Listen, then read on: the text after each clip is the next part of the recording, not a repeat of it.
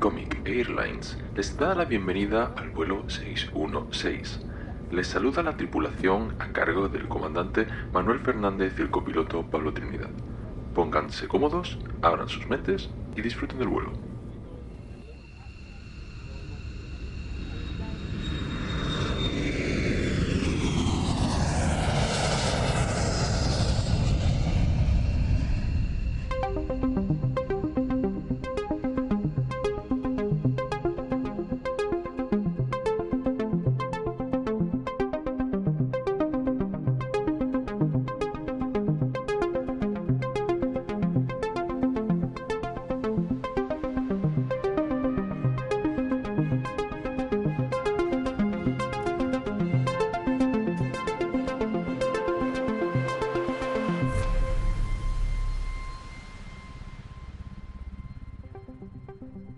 Hola, muy buenas, bienvenidos a otro vuelo de Comic Airlines, vuelo 616 que esta vez lleva eh, pasajeros guardando la distancia de seguridad y solo llevamos mascarillas para nuestra, nuestra población eh, que necesita de héroes y para esto nos acompaña eh, el comandante Manuel Fernández en primer lugar. ¿Qué tal, Manuel? Hola, Pablo. Yo quiero tranquilizar a los pasajeros de que hemos comprobado en qué fase se encuentra Temisira y no hay problema en que podamos eh, llegar allí y desembarcar sin problema, ¿eh? no hay ningún problema en eso. Exacto. Eh, y ahora quien no sepa de qué va la película se enterará. Y para eso tenemos aquí a, a dos grandes voces que nos vuelven a acompañar. Eh, así por un lado tenemos a nuestro querido novato Víctor García Rayo, cada día menos novato y más veterano. ¿Qué tal, Víctor?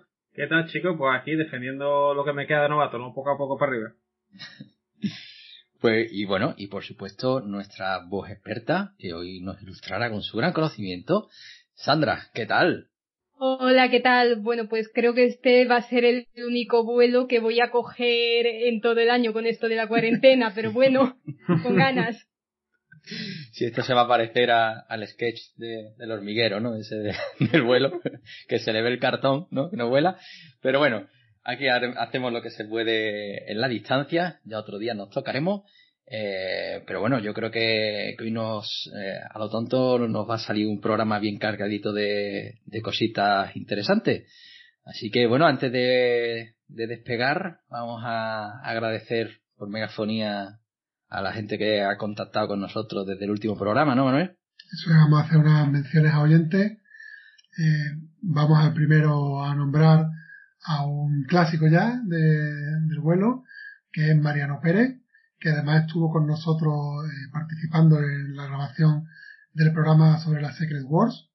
Eh, Así que también estuvo montado en el vuelo, no solo del, al otro lado del altavoz. Y bueno, pues simplemente pues comentarle que nos ha dado las gracias, la enhorabuena, etcétera, etcétera, por el último programa de Marvel, pero también nos lanzaba ahí un, un reto, ¿no? Y le gustaría que habláramos de de plataformas digitales, como leer el cómic en electrónico. Y bueno, simplemente decirle a Mariano que, que espera al final de este programa porque haremos un anuncio al respecto y ese tema va a ser tratado muy prontito, ¿vale?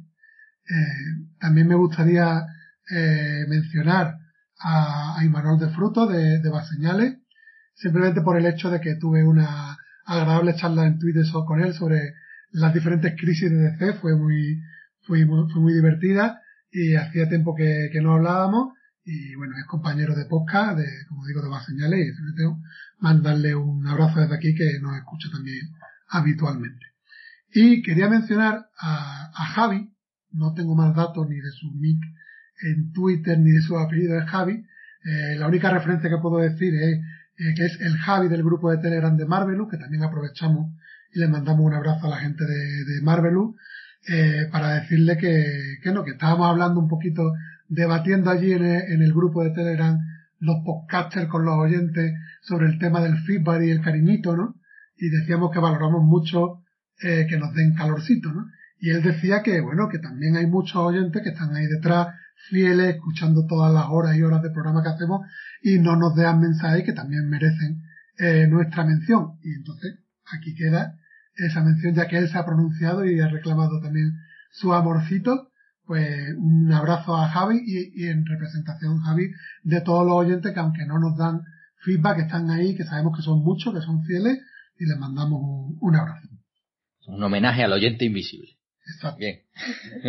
y, y, yo quería aprovechar también, ya que estamos en esta parte aquí un poquito más eh, de batiburrillo, quiero darle la oportunidad a Sandra de que nos cuente un poquito los proyectos en los que se está moviendo últimamente, porque es muy polifacética, para que los oyentes que, que nos escuchan y que me consta que hay muchos que les gusta mucho la aportación de Sandra, eh, pues si quieren seguir escuchándola también en otros sitios, pues Sandra, aprovecha y hazte un poquito de, de publi. Ay, qué guay, qué bien. Bueno, es que yo no sé cómo lo hago, que yo conforme pasa el tiempo me voy metiendo en más cosas.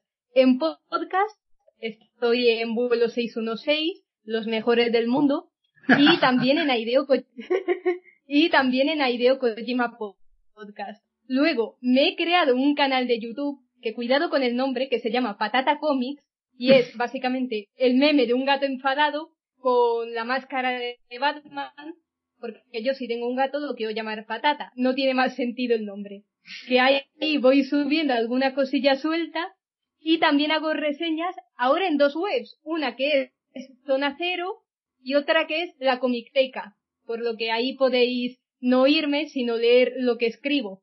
O sea que no das abasto, nos enseñaste el otro día tu agenda y creo que tienes dos o tres actos, ya sean grabación, escribir reseñas a la semana, ¿no? Estás a tope. Sí, sí. Trabajo más que los políticos. Y no cobra un duro, que es lo peor.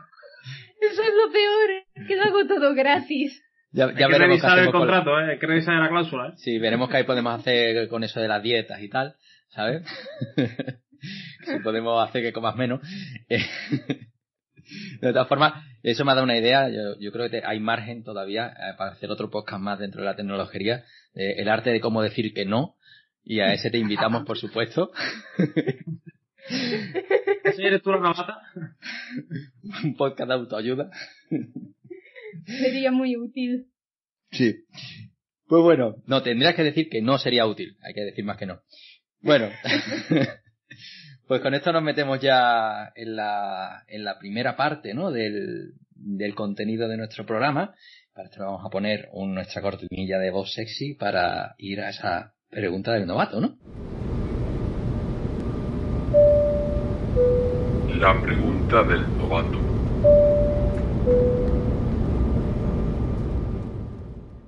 Bueno, ya estamos aquí. Pregunta del novato por delante. Y hoy nuestro nuevo novato de cabecera. Yo ahora estoy aquí ya de, de conductor casi. bueno, Víctor, eh, ¿hace la pregunta? La pregunta sería cuál es la relación que, que tiene la mitología con DC, porque ya te digo, leyendo el cómic ha sido una de las cosas que más me, me impresionado, ¿no? Que se habla de, dioses, de Zeus, de tal, mitología griega, me llama mucho la atención. Esa sería la pregunta. Sí, que bueno, eh, no lo hemos dicho en este programa, por si alguien no ha seguido... Eh, o no ha leído el título del podcast. que tenemos entre manos la leyenda de Wonder Woman. ¿Vale? Un libro que, bueno, que lo abres y te das cuenta del porqué de la pregunta, ¿no? Así que bueno, Sandra, te toca, ilustrarnos. pues a ver, es que la mitología está en dos vertientes dentro de los cómics. Una que puede ser que hay personajes que beben de ella misma, por ejemplo, algunos que tienen hasta nombres iguales, como pueden ser Medusa y los Inhumanos, también está Thor, Odín, que todos esos pertenecen a la mitología nórdica, griega y otros tipo Aquaman, que es una similitud a Neptuno, el dios de los océanos, con la ciudad derruida de Atlantis, también Wonder Woman, en la que aparecen todos los dioses griegos, en la etapa de Azarello hay un montón de referencias a Zeus, a Hera y a los demás, pero también creo que los superhéroes en sí como concepto beben mucho de esa mitología, ya que también nos presentan a héroes poderosos que se dedican a hacer andanzas por el mundo, algunos son buenos, algunos son malos, por lo que yo creo que todo el tema de la mitología está tanto relacionada a la hora de contar historias, porque en la mitología hay un montón de relatos súper interesantes de todas las culturas para explicar ciertos fenómenos, pero también lo podemos encontrar en el propio concepto de ser un superhéroe. Por ejemplo, Superman viene a ser para muchos, sobre todo se ve en la película del hombre de acero de Zack Snyder, una representación de Jesucristo. A veces hay gente que ha dicho que queda como demasiado eh, excesiva, pero los superhéroes en sí vienen a ser los nuevos mitos y puede que, yo qué sé, si dentro de dos mil años no nos hemos cargado el planeta, se hable de los héroes de DC y de Marvel como nosotros hablamos hoy día de los dioses griegos y romanos. Mm, yo, yo creo que, que la mitología y los cómics, digamos, a nivel afición están muy relacionados, muy habitual que al lector de cómics también le guste la mitología. Y también pasa al contrario, voy a aprovechar, hoy estoy mandando saluditos a todos los amigos. Eh, me parezco a Roberto Gómez, he visto. Eh, tengo un amigo que se llama Javi, que, que, me, que me cuenta eh, que, que él, él, es muy aficionado a la mitología, pero no lee cómics. Pero le, le gusta escuchar nuestro programa porque le gusta escuchar las historias de los cómics, por eso siempre en la zona con spoilers siempre intentamos contar la historia de todas maneras eh, para que para que personas como Javi, por ejemplo, que lo que le gusta es que le contemos la historia, pues, pues la disfruta. Él, lo vive como si fuera mitología, mitología moderna. Entonces, un poquito en apoyo de, la, de las palabras de, de Sandra. Y, y, bueno, por mencionar que, que quizá la pregunta que ha dicho Víctor estaba relacionada con DC, pero que es un fenómeno, yo creo global, en Marvel por supuesto que también ocurre. Eh, de hecho, Hércules eh, es un vengador, que además un Vengador que ha tenido muchísima continuidad en el grupo, vamos, que no es que haya tenido una aparición así esporádica, sino con, mucha continuidad y, y, es habitual, es habitual. Eh, también estoy recordando, por ejemplo, Sandra, eh, ¿te acuerdas también de los Injustice? Que, que hay un Injustice, creo que es el año 3, que está bastante eh, metido en la parte de temas de dioses, está muy relacionado con todo el tema de los dioses. No sé, es, es una simbiosis habitual en, en los cómics un poco más que comentar. No sé si a vosotros queda alguna duda, alguna duda más. No, a mí, a mí me, vamos, dudas de cara a un futuro cuando sigamos leyendo. Si algún día leemos la Liga, leemos la Liga de la Justicia, os preguntaré, ¿no? Si ahí también aparece, porque no, lo que te lo que te dije a ti por línea interna, ¿no? Lo que me choca de verdad, Wonder Woman, por cómo te relata la historia, al fin y al cabo, mete la mitología bien, pero claro, no, no veo, no concibo una mitología en la que entre Batman, entre eh, Superman, a lo mejor un poquito más, pero que no me pega, ¿no? Un ser intergaláctico como Green Lantern con, con Zeus. ¿Entiendes, no? Pero, no, sé, yo creo que es cuestión de costumbre. Si te pega, por ejemplo, el Capitán América con Thor. Y Thor es un dios nórdico. O sea, realmente sí, pero te lo plantean como, como un, como un dios a veces alienígena incluso, ¿no? O sea, no sé explicarlo, no, no me pega tanto, lo vi demasiado romano, griego y tal, ¿sabes? Te digo, no, sí. a, a nivel de adaptación, ¿me entiendes? más que en plan, pero esa gente están de verdad en un Olimpo, el Olimpo es un sitio al que se puede ir en la historia, algo así, ¿no? Claro, pues claro. Sí, sí, se puede, se puede ir también, sí. en la historia. No, no, evidentemente, esta historia como es de origen, pues, pues ve la mitología griega ahí súper, también en su formato más clásico, ¿no? De la historia.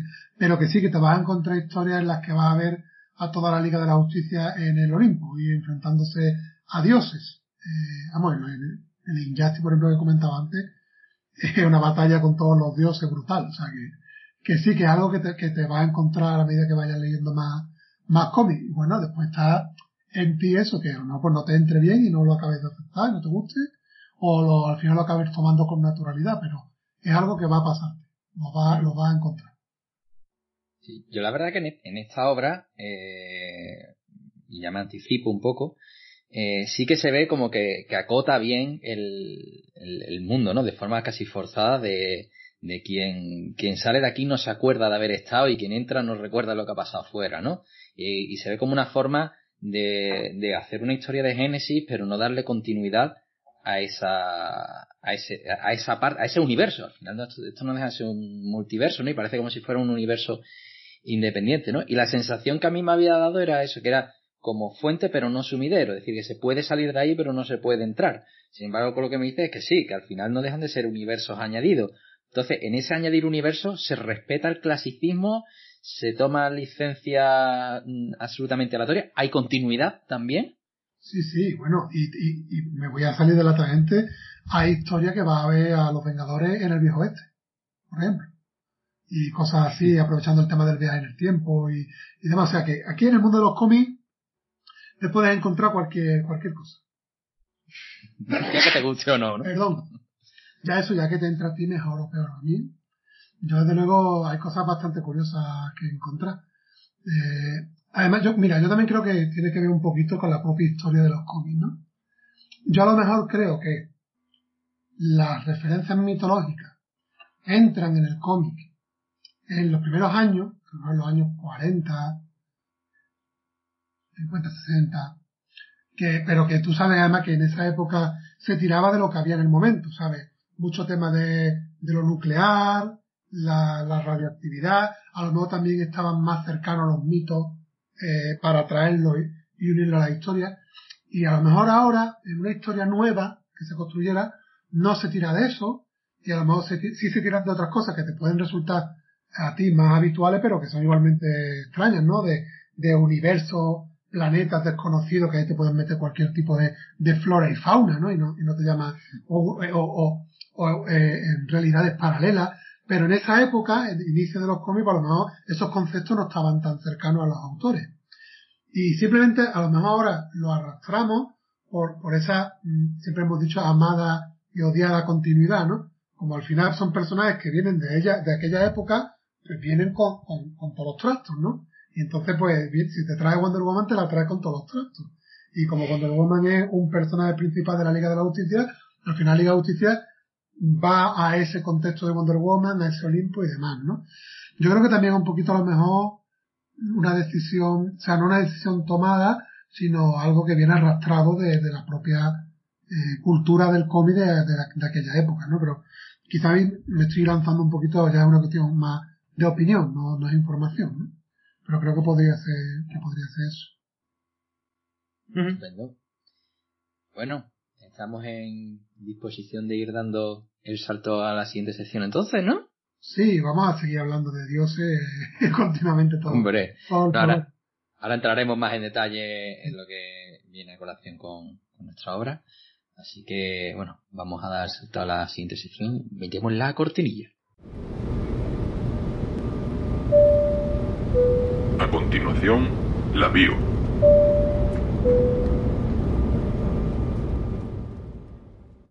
Bueno, ya estamos aquí en la sección de la bio con Wonder Woman por descubrir. Así que, Manuel, eh, te cedo la, la, palabra para que vaya desgranando un poquito esa ficha del personaje antes de meternos con la obra. Y gracias, Pablo. A ver, en algunos programas anteriores, cuando traemos una, una obra de origen, como es en este caso la, la leyenda Wonder Woman, prescindimos de esta, de esta bio, ¿no? Pero tras haberla leído todo el equipo de la tripulación, pues me, me habéis trasladado dudas sobre, sobre el personaje que creo que no estaban claramente respondidas en la propia obra, ¿no? Entonces hemos decidido mantener la, la estructura del programa, mantener la bio y vamos aquí a plantear una serie de preguntas que, que vamos a contestar sobre el personaje, que van a estar reflejadas en la obra, pero vamos a intentar dejarlo más claro y por supuesto para que todo el mundo se quede tranquilo, sin, sin spoiler, ¿vale? Entonces, bueno, Víctor, tú que eres el metralleta man, puedes empezar a lanzar tus tu preguntas. Bueno, pues a mí la primera, además, siguiendo cronológicamente el cómic, empieza con, con el Big Bang, podemos ver como un poquito la creación de todo. También eh, todo se, sin, sin entrar en spoiler, eh, no, entonces dentro spoiler.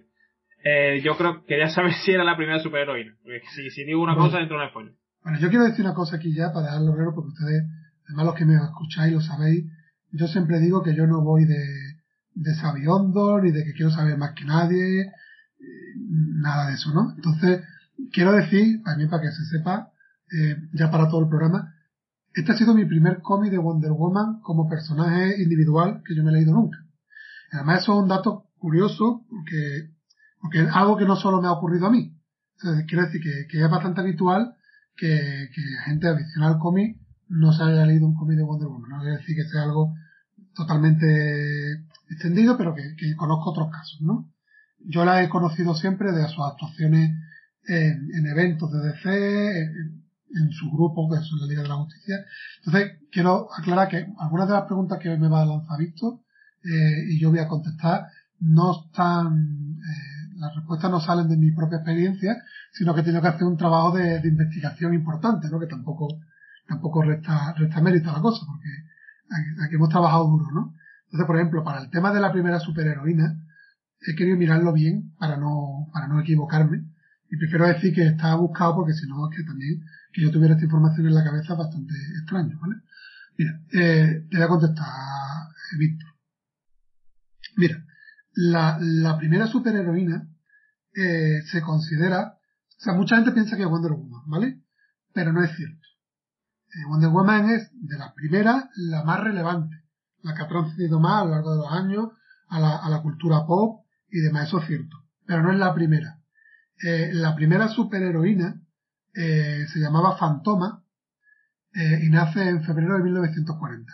Era una especie de, de, mujer de la selva, tipo Tarzán en femenino, pero que se transformaba en una especie de, de monstruo azul y se considera la primera superheroína, porque cuidado, estamos hablando de superheroínas, porque héroes y heroínas ha habido muchos en, los cómics antiguos, ¿no? De los años 40 y demás. Pero para ya considerar la superheroína, tiene que tener algún tipo de poder, ¿no? Sobrenatural, ¿no? Entonces, eh, la primera es esta Fantoma, febrero 1940. Estamos hablando que Wonder Woman nace en diciembre 1941. O sea que no, no dista mucho. Y evidentemente todo el mundo sabe quién es Wonder Woman y poca gente sabe quién es Fantoma. O sea que, bueno, pero no es la primera. Pero después hay cierto debate eh, curioso con respecto a, a otra chica, porque algunos, algunos cuando se cuenta esto dicen, bueno, pues Wonder Woman es la primera superheroína de DC. Y tampoco es cierto. Porque la primera superheroína de DC es la chica halcón. No sé si la conocéis, Pablo, Víctor, eh, algo de, alguna imagen característica con un, un casco con la cara de un Vale, halcón vale, tapando la nariz, va con una maza, sí. vuela con alas. Yo creo que Sí, algo sí. te puede sonar, ¿vale? Pues esta chica halcón eh, no es no era de DC, pero DC eh, compra, digamos, los derechos, absorbe a la editorial anterior y ya es personaje de DC y de hecho forma parte de la Liga de la Justicia. Y la chica halcón eh, nace en junio de 1941. O sea, sigue siendo anterior a Wonder Woman. Pero es que incluso, si te pones a hurgar, la chica halcón, eh, antes de ponerse, digamos, las vestimentas y los poderes de chica halcón, cuando es una mujer que es Chiera Sanders, pues Chiera Sanders es un personaje todavía más antiguo, más antiguo que Fantoma, de enero de 1940. Entonces, si le queremos dar incluso el título a Chiera Sanders, de la primera superheroína, aunque no tiene, obtiene, digamos, los poderes de Chica Halcón hasta junio de 1941, también se podría decir. Por tanto, simplemente esto es una revisión histórica de curiosidad, pero yo creo que es mirar el árbol y no mirar el bosque, ¿no? Yo creo que más allá de la pregunta, visto que te he dicho la primera, pues, concretamente es esto. Pero lo que sí es evidente que es el personaje femenino superheroico más mm, conocido, más destacado y ese mérito lo tiene, ¿no? También cabe me- mencionar eh, el caso de, por ejemplo, de personajes de Marvel, ¿no? Eh, no sé, Sandra, tú cómo lo ves, pero yo creo que Marvel no tiene un personaje femenino estandarte tan claramente identificado como Wonder Woman. Podemos sacar muchos nombres, pero que esté tan claro como Wonder Woman, sí, porque podemos decir la chica invisible, pero eso está muy, digamos, en el nicho Sí. de, del lector de Cuatro Fantásticos, eh, la avispa en Vengadores, pero es quedó fundadora, pero tampoco tiene tanto ese peso en, la- en el universo. Y recientemente le están queriendo dar mucho peso para coger esa vitola a la Capitana Marvel, pero clásicamente no ha tenido ese peso, ¿no? ¿Tú cómo lo ves, Sandra? Es que realmente en Marvel siempre ha habido superheroínas, pero como que han ido rotando con el paso de los tiempos. La avispa como miembro, miembro fundador, también Carol Danvers estuvo ahí como Miss Marvel, y como algún personaje más por los 70. Ahora la viuda negra está cogiendo mucho peso en los últimos años, también gracias a las películas, pero uno que haya estado ahí prácticamente toda la vida como para ser considerado miembro de una trinidad, yo no lo veo, porque en DC están Batman, Superman y Wonder Woman, eso está claro. Y en Marvel está Capitán América, Thor y digamos que Iron Man. No hay ninguna mujer estandarte. Las hay, hay muchas superheroínas, pero ninguna tan importante como puede ser Wonder Woman para DC. Es que yo creo que por la propia estructura de la editorial, mm, o sea, en DC reina la Trinidad, como tú has dicho, y Marvel es más por grupos. Entonces, el que se aficionaba a X-Men, pues será su referente Jim Grey. Y el de los Cuatro Fantásticos, su Víctor. Pero que reinara el universo Marvel, por lo que tú dices, dependiente, dependiente de la época, la serie que fuera más famosa del momento, si giraba todo alrededor de los Cuatro Fantásticos o alrededor de los Vengadores, alrededor de la Patrulla X, ¿no? Pero yo creo que el papel, vamos, además voy a lanzar aquí a Pablo y a Víctor a que ellos mismos puedan dar su opinión. Antes de las películas de superhéroes, vale, vamos a dar unos años atrás, antes de las películas, iconografía pop, que tú, sabes que tú te encontraras referencias en camisetas, en llavero, lo que sea, de Wonder Woman, habéis visto vosotros, que sí. Yo, poca cosa. Yo lo que, lo que sí te quería preguntar en relación a esto es, no he visto tantas cosas de Wonder Woman como he visto de la Mujer Maravilla. Y a raíz de la película, sí recuerdo más a Wonder Woman. ¿Sabes qué quiero decir? La Mujer Maravilla, ¿a qué te refieres? A, a un icono parecido a Wonder Woman, pero presentado como la Mujer Maravilla. No sé si me entiendes. Pero que la Mujer Maravilla es Wonder Woman, ¿no? Que no te entiendo. Sí, sí, sí, por eso te quiero Ah. decir, pero antes he visto mucho icono como Ah, la con, Mujer con Maravilla, el, con el nombre Mujer Maravilla. especialmente, y a raíz de la película sí he visto más a Wonder Woman. Ah, vale, no, pero yo me refería a algo sin más, eh, o sea, lo que es el logotipo de que es la W de Wonder Woman con las alitas doradas, ese tipo de cosas, no, bueno, yo he visto, yo he tenido amigas, yo qué sé, mejor por- también por el ambiente que yo me muevo, pero amigas mías han mucho tema camisetas, mochilas, pegatinas Wonder Woman, antes de que ni siquiera estuviera en el universo de DC cinematográfico. No sé, Sandra, ¿tú me apoyas la teoría o, o no? ¿O es algo mío? Sí, porque, por ejemplo, y yo me baso mucho en mi madre como persona que no sabe de cómics, pero que entiende referencias, antes de la película de Wonder Woman sabía algo del personaje, un poco la estética, que era de DC, que estaba con Batman. Wonder Woman sí ha tenido merchandising, no tanto como hasta el 2017 de su película, pero yo creo que sí ha tenido productos y ha formado parte de la cultura popular, sobre todo en Estados Unidos. Bueno, tuvo una serie de televisión clásica al estilo Pues, del Batman de Linda. Carter. Exacto. O sea que, que bueno, ah, para no enrollarnos más, que está claro que, que quitando que no tenga a lo mejor históricamente la vitola de la primera, pero desde luego creo que es la más, la más importante y la más representativa. Pero bueno, no sé si queda saciada tu curiosidad, Víctor. Sí, sí, sí, sin duda. Y luego te quería preguntar sobre los poderes y las debilidades de Wonder Woman y me hagas especial hincapié en si vuela, si es capaz de aprovecharse de las corrientes de aire o no, porque a mí no me ha quedado claro. Mira, es que no está claro. Eh, Antes de grabar te dije, me, está- me he pegado una paliza de, de investigación tremenda, porque a ver, una cosa que hay que comentar para nuestros oyentes, sobre todo de la vertiente sin más novata, ya lo hemos comentado en algún programa, es que DC ha hecho muchos reinicios. Y en cada, en cada crisis, en cada reinicio, ha cambiado cosas. Y el tema de los poderes de Wonder Woman y el origen de Wonder Woman ha cambiado mucho. Entonces, por ejemplo, eh, voy a contestar ya del tirón a lo de volar. Lo de que vuele o no depende de la época de DC. O sea, en la anterior a la que estamos ahora mismo, la etapa actual, Sandra, que sería la de los nuevos, a partir de los nuevos 52, ¿no? O de Renacimiento. Renacimiento. Eh, eh, pues la anterior a esa, eh, creo que sí que volaba. Y ahora no vuela, ahora solo creo que vuela, pero si recibe una, una pluma de no sé qué dios, que, que entonces le, le da la capacidad de Hermes, ¿no? Le da la capacidad de volar, pero como un, una cosa puntual, no que vuele continuamente. En cambio, la etapa anterior, pues sí volaba eh, tranquilamente.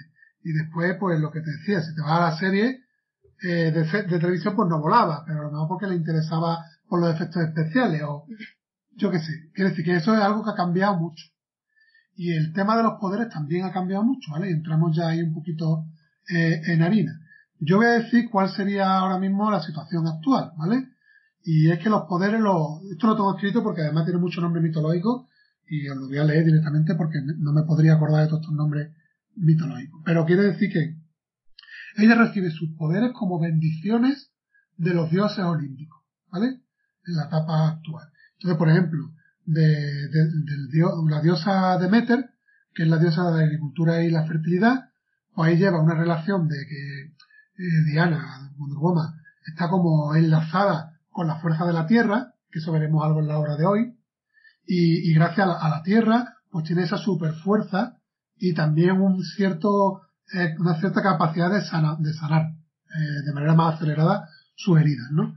Eh, a raíz de también la influencia de la diosa Atenea, que es la de la sabiduría y la guerra, lo que le da una gran sabiduría, inteligencia, destreza militar. Esto también lo hemos visto en la obra de hoy, tema de dominio de, de idiomas, muchos oficios, ciencia, eh, la capacidad para poder pilotar un, avión, como hemos visto también en la obra, y demás, ¿no? Después de la diosa Artemisa, que es la de la caza, los animales y la luna, dice que, que, tiene los ojos de la cazadora, que lo que le hace es como tener los sentidos mejorados. Eh, visión telescópica, super oído.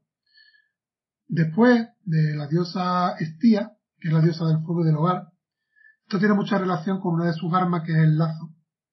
Eh, usa lo que llaman el fuego de la verdad. El fuego de la verdad es que a quien ella atrapa con ese lazo, pues no puede mentir, es incapaz de mentir y es como el detector de mentiras y obliga a que la, a que la persona que está atrapada tenga que decir la, la, verdad. También de esta diosa del fuego, también tiene la capacidad de ser resistente al fuego eh, y, y, usar también a través del lazo un campo de fuego protector. De Hermes, que es el dios mensajero de la velocidad, pues tiene una velocidad superhumana y el tema de la capacidad de volar que te comentaba, te comentaba antes, que depende un poquito de la, de la etapa. También le da velocidad para tener capacidad de mm, desviar balas, láseres, eh, con mucha capacidad de desvío. También ahí hacemos referencia a uno de los objetos típicos de Wonder Woman, que son los brazaletes que usa para eh, repeler balas, rayos y, demás, ¿no? Eh, sobre el tema de la invulnerabilidad, que también sobre esto hay mucho, mucho escrito. Eh, lo más que he llegado a, documentarme visto para darte la respuesta es que parece que no se ha dicho fehacientemente nunca en los cómics que sea inmortal o que no envejeza. Parece que la, la idea más extendida es que envejece pero muy lentamente. ¿Vale? Y parece que tampoco es inmortal. O sea que tiene mucha capacidad para desviar una bala, pero que si le apuntan bien y le atraviesan el pecho, pues le, daña. No es invulnerable. ¿Vale? Eso parece que es como la visión más clásica.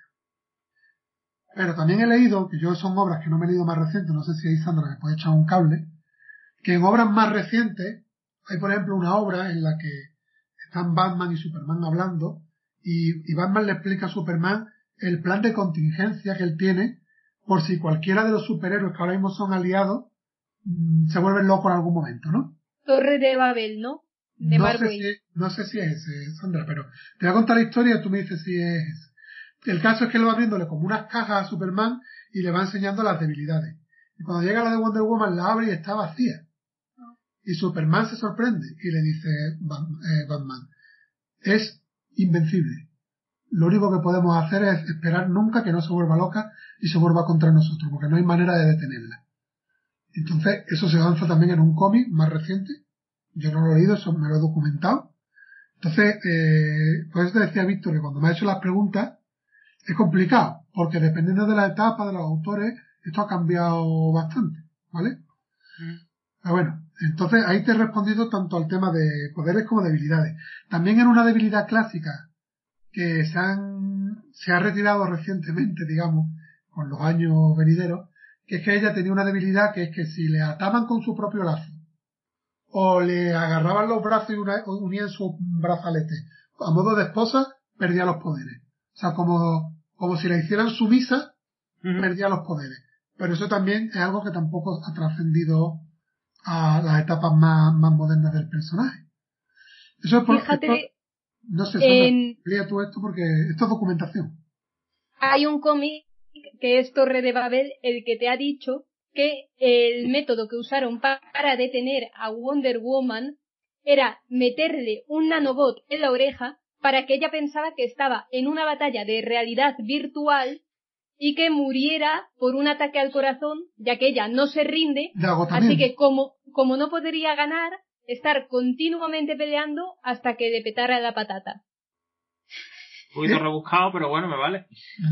Pues yo he leído otra referencia que también se ha usado el hecho de, de llevarla a una batalla infinita, no con un nanomod, pero que por ejemplo esa debilidad aparece en dos, en dos obras diferentes, la que menciona Sandra y en otra que he leído yo eh, también. O sea, se busca eso de, de como es, es incansable, pues vamos a tenerla aquí eh, aburrida hasta que hasta que no pueda más o, o hasta que no se dé cuenta de la realidad y meterla como una realidad virtual o algo así, ¿no? pero que, que estamos hablando de un personaje que, que todavía, yo qué sé, cuando estuvimos hablando de Superman, ¿no? Hablábamos de la debilidad de la magia, la kriptonita, pues con Wonder Woman todavía está la cosa más jodida, ¿eh? Bueno, y dentro de sus poderes, no podemos meter, quizás no como poder, pero sí como habilidad, su capacidad para hablar idiomas, ¿no? Sí, eso lo veíamos, dice, en, la, en lo de la diosa de la sabiduría, que en esa inteligencia también estaba lo de los idiomas. Pero los idiomas, por ejemplo, que has visto en esta obra, que, que ha aprendido cierto idioma y demás, pero que clásicamente es que sabe hasta idiomas hasta extraterrestres, sabe marciano, o sea, es, es tremendo. O sea, o sea, bueno, pero, a ver, esto es un poquito por quitar un poquito de hierro al asunto, ¿no? Cuando estamos hablando de un personaje que tiene tantos años, desde los años 40, no todos los autores que los cogen son tan habilidosos, digamos, por mantener una continuidad, mantener un interés en el personaje. Entonces se inventan ciertas cosas que después se tienen que mantener en el tiempo, por eso vienen después los reboots y Mm. está la cosa complicada, ¿no? Verás como Bendis coja a Wonder Woman, la que va a liar. Oye, Sandra, ¿qué te pasó con Bendis en Facebook? Cuéntalo. Ah, sí, sí. Es que esto es muy gracioso, ¿vale? En 2018 yo le envié una petición de amistad porque tenía con un amigo el pique de Bendis, jaja, está calvo y cosas así. Y entonces, hará como tres semanas, veo, Brian Michael Bendis te agregó. Y yo, no puede ser, Dos miro años después. y me agrega a Facebook. A los tres días digo, voy a meterme en el perfil y me había borrado. Cuando descubrió quién era y que iba soltando de por ahí. Tuviste la oportunidad para pedirle la cola o para YouTube, se te pasó el tren. O sea que ya el odio a Bendis es personal, que me borró de Facebook. Sí, pero hubo dos días que le querían mucho porque te había aceptado la. Sí. Porque pensaba que había querido firmar la paz y no lo que quería era sacarme información y averiguar mi kriptonita para ahora seguro que la va a usar contra mí. No, un poquito ventajista tu, tu relación con, con Brian Michael. A ver si apareces como antagonista en alguna de sus nuevas obras. Uy, ojalá. De mala malísima. Por terminar lo de los poderes, este poder, ya ves tú, te voy a decir, el don de Afrodita, que es la belleza impresionante, su nobleza y su corazón compasivo, ¿vale? También lo meten en la lista de, en la lista de, un poquito de con cazador, ¿eh? En la lista de poderes, ¿vale? Entonces, bueno, esos son los poderes de habilidad, ya digo. Cambia mucho de la época, no te puedo garantizar que te cojas ahora mismo un cómic de Wonder Woman por ahí y coincida exactamente con lo que te, con lo que te acabo de comentar. Siguiendo con las preguntas, ¿quiénes son sus principales villanos? Bueno, pues yo ahí eh, te he querido destacar los que son propios propios del personaje. Bueno, quiere decir que no puedan aparecer en otro contexto, pero que, que hay villanos de Wonder Woman, eh, pero que son villanos de toda la Liga de la Justicia, que Wonder Woman ha tenido batallas reseñables con ellos, pero que eso lo he querido dejar aparte. Los villanos así más clásicos de Wonder Woman son el propio dios Ares, eh, Cheetah, que es una chica así con aspecto de, De tigre, ¿no? de como de leopardo, tigre y demás, ¿no? Eh, una, una villana también se llama Giganta, que también depende de la época de DC, puede ser realmente giganta de alta o solo un poquito más alta pero muy fuerte. Y después Circe, que es como una especie de, de bruja, que se le ha puesto bastante complicado en algunos momentos. Son quizás son los más villanos más, más conocidos, o quiero decir más conocidos. Y que justo estaba pensando que te iba yo a lanzar a ti. No son muy conocidos, ¿verdad? No son como el típico Luthor, Joker y demás, no. No, no, no. No trascienden tanto. No, no, a mí, a mí como novato me siguen saliendo 10 enemigos de Batman antes que dos del resto de Marvel. Porque yo, la teoría que decía antes, porque yo creo que realmente, que, ah, que por saber que no quieres que estén aquí uno, cuidado con lo que dice con los, con los oyentes, ¿no? No quiere decir que no haya fans de, de Wonder Woman, que seguro que los hay, que se lo hayan leído todo Wonder Woman. Pero yo creo que la mayoría de gente que conoce Wonder Woman y la iconografía de Wonder Woman es más arrastrado de eventos, Liga de la Justicia, y, y entonces estos personajes, que a lo mejor son más de, de, sus propias historias, pues no son tan, no son tan conocidos. Mm. Eh, bueno, la siguiente pregunta y última, ¿dónde está el reino de las Amazonas y dónde está Temiscira? Porque en el cómic lo, eh, hace, lo distingue. Aquí no sé, quiero saber dónde está geográficamente. Mira, puedo... esto también me he tenido que documentar para contestarte. Eh, lo que es dato histórico, o sea, histórico, no cómic, ¿vale? Eh, eh, existió, o por lo menos los indicios históricos dicen que existió como una ciudad griega, pero dentro de lo que era el territorio turco. Y dice que actualmente sería una ciudad que se llama Terme. Yo no la conocía hasta que me documenté, ¿vale? Una ciudad de Turquía que se llama Terme sería Temiscira. Entonces, históricamente... ¿Es una, ¿Es una, isla esa ciudad? No, no. En, en, el caso histórico es una ciudad, no es una isla. Pero y ahora, es una isla. Eso es. Pero es que eh, Temiscira, aparte de esa referencia histórica, tiene la referencia mitológica. Y ahí es de donde debe de fe. Y de fe dice que Temiscira es la capital de Isla Paraíso. Entonces no es realmente la misma Temiscira histórica. Eh, de hecho, eh, en los cómics, aquí como lo de los poderes, también se ha visto de todo. Ha habido, mmm, bueno, realmente se, se, considera que es un misterio la ubicación. Pero en según en qué etapa, parecía que estaba por el Océano Pacífico, en otros parece que estaba en el Egeo, en otro momento parece que estaba en el Triángulo de las Bermudas, pero realmente digamos que a nivel cómic de C se considera que es un misterio. No se sabe dónde está. Mm. Y poco más. ¿Qué que decirte de, de Temiscira? Vale, vale. ¿Y la Atlántida sabe dónde cae?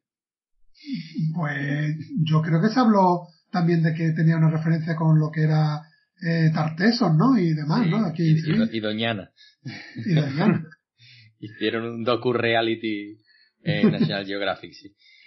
Pero bueno, eh, simplemente recordar que es que en DC se tienen ciudades que no son, o sea, en Marvel siempre las referencias son Nueva York, tal y cual, pero bueno, en DC está Metrópolis, Gotham, Temiscira, que no siempre tienen que tener una localización real. Puedes tener una, una referencia, pero no una ubicación real. Bueno, pues ya con esto yo creo que tenemos, estamos preparados para dar el salto, ¿no? A la hora. Venga, pues vámonos. Pues vamos a poner esa cortinilla y vamos a atacar nuestra lectura.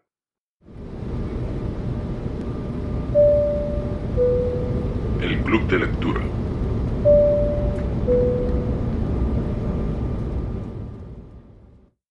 Bien, ya estamos en el club de lectura y ficha por delante, Manuel, Ficha técnica. ficha técnica. Vamos a pasar Eh. el ITV. A la hora. Eso es, la leyenda de Wonder Woman. Vale. Manuel, pues, todo tuyo. datos así editoriales, ¿no? La leyenda de Wonder Woman se publica en España por FC en diciembre del 2016. ¿De acuerdo? Eh, la guionista y dibujante es Renae Deliz. Y eh, la tinta y el color es de Ray Dillon, que, por si no lo sabéis, eh, tripulación, es el marido de Renae Deliz. ¿Vale? Todo queda en casa. eso es una, una obra del matrimonio de Liz Dillon.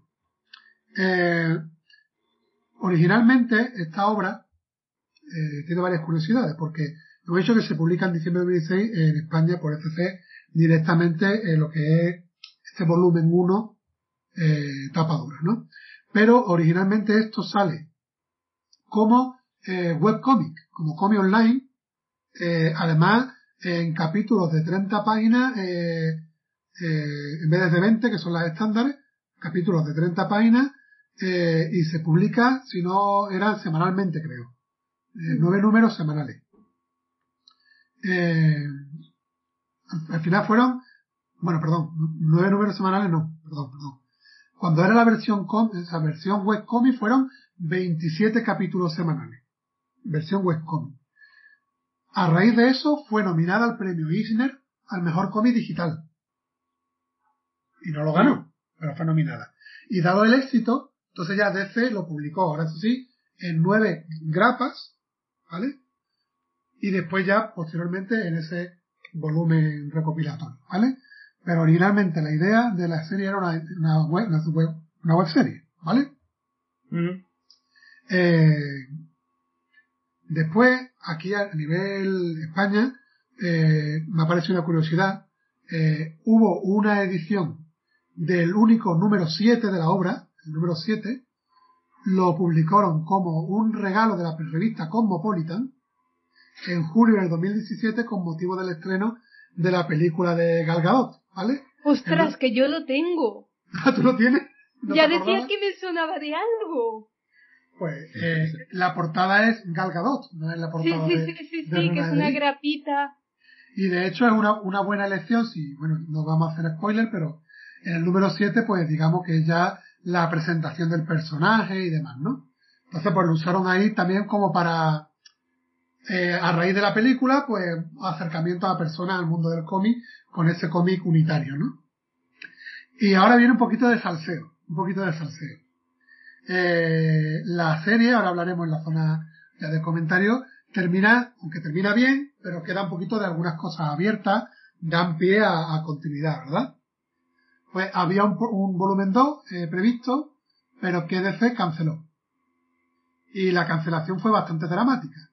Hubo un tuit de la autora, de René Delis en, en Twitter, eh, que decía este es el peor día de mi vida.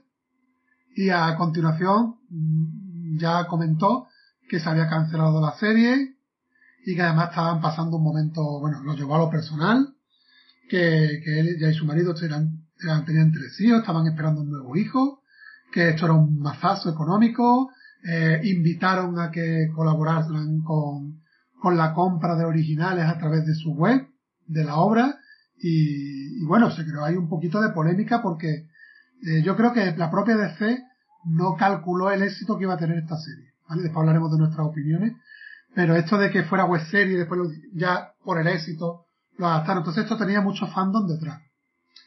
Y se vieron un poquito obligados en DC a dar alguna explicación. Y la explicación que da DC tampoco es muy clara. Dice que, con unas palabras muy diplomáticas, que habían hecho un esfuerzo muy grande por entenderse bien con el matrimonio. Y dejaron caer como que el matrimonio era conflictivo en las relaciones con la editorial. Y se filtraron, al parecer, pues ciertos comentarios que había hecho el matrimonio, sobre todo el marido, en redes sociales, atacando quizá, por lo, menos así lo entiende DC, a otros autores de la editorial con obras de Wonder Woman. Es que en ese mismo tiempo que se edita esta obra, se edita también el Wonder Woman Tierra 1 de Morrison, que era además un relanzamiento, era como una especie de universo Ultimate de, de DC. Y entonces el enfoque es diferente. De hecho es bastante polémico ese cómic, por algunas cosas que hacen. Es también un cómic de inicio. Y todo también a rebufo del estreno de la película, o sea, como que DC eh, quiso lanzar mucho, muchas obras de inicio del personaje, pero esta obra era como una obra menor.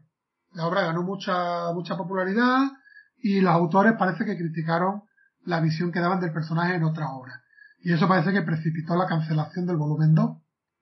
Y bueno, pues hay un poquito la anécdota, el salseo de quien se quede esperando una segunda obra de Wonder Woman no, no va a llegar, a, menos a fecha de grabación de este podcast, y tampoco una actuación de René Delige en DC en otra obra, ¿vale?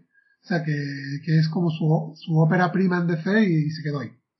No sé, Sandra, si tú querías comentar algo más de este acontecimiento. Pues la verdad es que en su momento causó bastante polémica porque en España, cuando llegaron las noticias, fue bastante revuelo. Yo me acuerdo de algunos podcasts porque se estaba comentando del éxito que estaba teniendo en Estados Unidos, que la gente ya pedía una continuidad. Y es que a esta obra le ha pasado lo mismo que le pasó a Injustice, que es Sí. cosas que se publican en digital que dejan mucha libertad a los autores y que curiosamente son las que mejor salen. Así que claro, yo leí las declaraciones en Twitter y sinceramente a mí no me parecieron para tanto. Lo que pasa es que yo creo, y esto ya es conjetura mía, que a DC le interesa tener a Grant Morrison en su equipo, porque es uno de los autores más prestigiosos del cómic, y que haya gente que lo critique para evitar ese enfrentamiento, pues echar a quien es menos conocido para tener al grande contento. Que a o, lo que mejor... la, o que la propia obra de reinicio eclipse el otro reinicio, ya no solo el autor, Exactamente. sino que sea, digamos, para la afición más canon o que guste más este reinicio que el otro. Sí, es que al final esto es como el fútbol. Al jugador estrella hay que tenerlo contento. Y si hay uno que es bueno, pero molesta a la estrella, pues se tiene que largar. Yo creo que eso es lo que pasó en su momento. A lo mejor me estoy montando aquí un sálvame en mi cabeza No, y no bueno, es nada de eso, pero es bueno. que lo que pasa es que cuando tampoco se dejan las cosas claras, pues se da pie a mucha conjetura y mucha historieta, ¿no? Sí, simplemente justicia. El salseo ese, porque bueno, se movió mucho, pero bueno, aparte de la parte más así de, de cotilleo, es simplemente por el hecho de mencionar de que no hay un volumen 2 que continúe la obra, ¿vale? No lo hay. ¿Vale? Entonces, bueno, esa sería un poquito la, la ficha técnica, creo que no me dejo nada. Bueno, siempre leemos la, la sinopsis oficial Sí. antes de la, de la entrada a la opinión, ¿vale? Eh, la leímos en el programa anterior, pero como puede que no hayas escuchado el programa anterior, pues vamos a leer la, la sinopsis en este punto, ¿no? La sinopsis dice, la- dice así. La vida de Diana de Temisira ha sido trazada de antemano por los dioses. Es hija de la reina Hipólita y su destino gobernar sobre las Amazonas como peón en un juego mítico y místico. Pero, ¿y si Diana quiere escribir su propia historia? Para liberarse del influjo de los dioses tendrá que abandonar su patria y viajar al mundo de los mortales. Pero su llegada a la Tierra tiene lugar en plena Segunda Guerra Mundial, y su presencia podría cambiar el curso de la contienda. ¿Vale? Esa es la sinopsis. Y ya entramos de lleno en el foro de opinión, de esta zona, de esta zona sin, sin spoiler. Yo me voy a callar un poquito, ahora ya después yo daré la mía, pero coge ahora la batuta vosotros y sin descanso yo la voz. Pues mira, a ver, si opinión sin spoiler, eh, yo creo que visualmente sí que me ha encantado, la verdad, yo creo que los colores, sobre todo de los primeros capítulos, la verdad es que impactan muchísimo, invitan incluso mucho a, a Les a seguir leyendo, me, me atrapó mucho, en, en general la paleta de colores que hay durante toda la obra. Y luego, ya entrando en lo que es la narrativa, quizás eso es lo que me ha pesado, ¿no? Que me falta acción. Yo, la verdad que me gustan mucho más los cómics con mucha, mucha acción, quizás hasta el capítulo, si son nueve, pues hasta el 6-7 no se ve demasiada acción, cuando se ve tampoco se ve muy continuada y eso me ha faltado muchísimo. Y luego, bueno, eh, ya entraremos a la zona eh, con spoiler, pero hay un personaje que, es secundario y me sobra absolutamente. Y, y ahora, además, si me dices que no tiene continuidad, pues para mí es otro fallito para, para la obra, ¿no? Que no siguiera después, porque la verdad es que, bueno, que te deja un final relativamente abierto, como en general casi la mayoría de los cómics, y es lo que, lo que me falla. Luego, pequeñas cosas que te meten dentro. Eh, vemos textos en alemán cuando hablan alemanes. No voy a decir qué tipo de alemán ni nada, pero eh, hay textos en otros idiomas. Hay, y esa, esa referencia es que te meten, te meten muchísimo. Hay incluso pequeños eh, participaciones de personajes secundarios, tal, eh, pequeños spin-off ahí tan, tan chulos. Y por ahí, por la referencia, eso creo que está muy chulo, está muy simpática. Pero lo que más le achaco es que le ha faltado mucha acción. ¿Vale? Bueno, yo respecto al, al arte, la verdad es que me ha resultado muy Disney, ¿no?